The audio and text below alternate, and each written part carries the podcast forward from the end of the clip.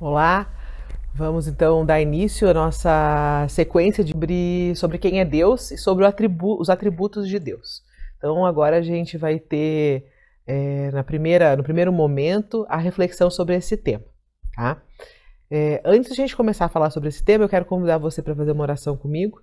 Toda vez que a gente vai falar sobre Deus, se posicionar, se colocar na presença de Deus, a gente invoca o Espírito Santo para que Deus fale é, nos inspire e fale pela gente, tá bom? Em nome do Pai, do Filho e do Espírito Santo. Amém. Vinde, Espírito Santo, enchei os corações dos vossos fiéis e acendei neles o fogo do vosso amor.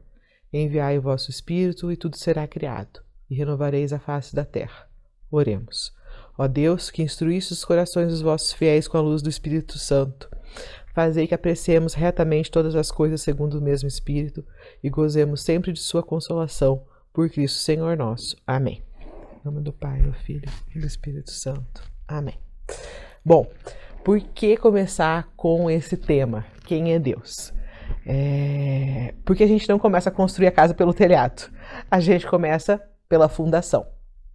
E a fundação, ela tem que ser uma fundação robusta, uma fundação sólida. Não pode ser uma fundação que não vai segurar a casa em qualquer ventinho, né? Então, para a gente conseguir construindo o nosso castelo de fé interior durante a vida, algumas coisas precisam estar tá muito bem ajeitadas é, dentro da gente, do nosso conhecimento. E com certeza a primeira delas é sobre Deus, quem é Deus e os seus atributos. Então, a gente sabe que muita gente acredita em Deus, muita gente tem um conceito sobre quem é Deus, mas não necessariamente esse conceito está certo. Às vezes as pessoas foram construindo esse conceito de acordo com as vivências e suas experiências e com o que elas tiveram acesso também. Nem todo mundo teve acesso a bons líderes espirituais, a bons catequistas, a bons conteúdos né, de formação espiritual. Então, as pessoas fizeram aquilo com o melhor que tinham e pode ser que não tenha a compreensão total de todos os atributos de Deus, tá? E a gente vai falar sobre isso durante todos os vídeos. Mas antes de entrar nos atributos em si, a gente precisa entender é, até que ponto o ser humano consegue compreender Deus. Isso é uma coisa muito importante para a gente ter com a gente. E entender que a nossa compreensão de Deus é uma compreensão limitada. Tá? A gente não consegue entender Deus na sua plenitude. É como pedir é, que a criatura soubesse so muito ou soubesse tudo sobre o Criador. É impossível isso. O Criador sabe tudo sobre a criatura. A criatura só sabe que veio do Criador. E ela sabe aquilo que o Criador permite que ela saiba. Então, o que a gente sabe sobre Deus é o que ele permite que a gente saiba. Ah, isso é uma coisa muito importante é, para a gente ter muito claro é, durante a nossa caminhada de vida espiritual é como um oceano. O oceano não cabe no copo, né? Então a nossa compreensão é um copo, é o formato do copo, é matéria, gente, é limitado. Né? Então cabe aquela quantidade de água naquela, naquele copo d'água, não cabe o oceano inteiro. Ou é como você olhar para o céu, né? Você olha para o céu, você pode até usar um instrumento que facilite a sua, a sua visualização do céu, uma luneta, um binóculo e, e afins. Mas você vai conseguir ver só aquela, aquele pedaço né? Mesmo você sabendo que existe uma galáxia inteira ali atrás, todo um universo, o que você vai conseguir ver é muito pouco do real, do que existe, do que realmente é, está lá em cima. Né? Então, é, é, essa é a, é a, é a relação que a gente tem do, do que a gente consegue entender Deus e do que a gente não consegue entender Deus. Santo Agostinho tem uma citação maravilhosa, que eu acho uma das melhores definições, que para mim é um, é, um, é um selo. Assim, eu falo esse, essa frase, quando ela vem para mim, para mim ela sela o assunto. Deus não é para ser entendido, Deus é para ser adorado. Se tu entendestes Deus, ele não seria Deus. É, eu acho que essa frase coloca todo mundo em perspectiva e as pessoas nos lugares certos, né? Deus é Deus e criatura é criatura. Né? E tem uma frase popular também, que estou me lembrando agora, que diz, né? Pirulita, pirulito, periquita, periquito, mito é mito e Deus é Deus. Então, ou Santo Agostinho, ou o dito popular, ambos servem para isso, para deixar bem claro que Deus é Deus. É, mas aí você pode perguntar, tá bom, Fernanda, eu não consigo compreender Deus na plenitude, mas eu creio mesmo assim? Sim. Nem a forma incorreta de vermos Deus ou de conceber, de concebermos Deus na nossa inteligência humana e nem a incapacidade de compreendê-lo na plenitude invalida a existência dele. Não é porque eu não consigo, como criatura, saber de tudo que ele vai deixar de existir. Né? Então são coisas separadas. Isso também é muito importante para a gente não cair na armadilha de fazer o seguinte: ah, eu não entendo, então eu não creio, tá? É... Tá, então como é que a gente usa essa razão para a crença? Quando eu uso as minhas faculdades mentais, quando eu uso a minha inteligência, quando eu uso tudo aquilo que Deus me deu para poder observar a criação, para poder observar o que Ele permitiu que fosse visível para que eu não duvidasse da existência dele. Né? Então, quando eu olho a criação, eu olho tudo que ele fez, seria no mínimo insano da minha parte dizer que Deus não existe. Ele permitiu se revelar dessa maneira, ele se revela por meio isso, por meio disso.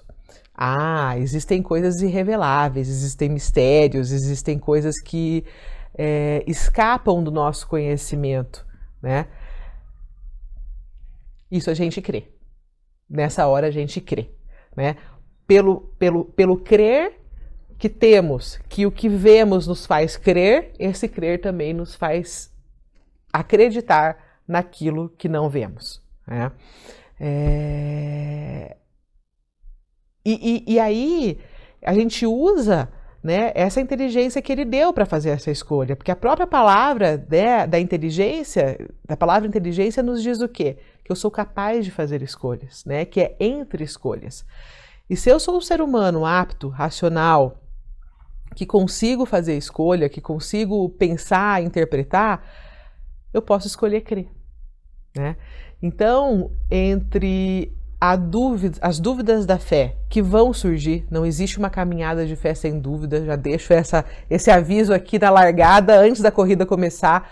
Não existe uma vida de fé aonde não se tenha dúvidas. Mas entre as dúvidas da fé e as incertezas da descrença, eu opto por acreditar, eu opto por crer, tá? É, e, e, e, baseado em tudo isso, base, é, baseado não, para basear tudo isso ainda, para dar mais certeza de que as coisas de Deus também são visíveis, tem uma passagem de São Paulo na carta aos Romanos que ele fala isso, que Deus revelou o seu poder, tornando as coisas visíveis à inteligência. A inteligência de quê? A inteligência humana, aquilo que a gente consegue compreender. Por suas obras, de modo que não se pode excusar que não se pode negar, que não se pode dispensar, que não pode dar um delete, virar a página, arrancar a página, falar não, não existe. Está lá, é indiscutível. Né? É, é uma prova, é uma evidência da existência de Deus. Não só da existência, como do poder dele também. Bom, na mesma frase, um pouquinho antes, ele fala das perfeições invisíveis, que é aquilo que a gente não vê. E que talvez que seja isso que faz a gente duvidar é, mas essas, essas perfeições invisíveis também são perfeitas no plano de Deus. Por mais que a gente não acredite, elas estão na mais perfeita ordem. Tá? Mesmo que a gente não veja, mesmo que a gente não consiga tocá-las nem mensurá-las.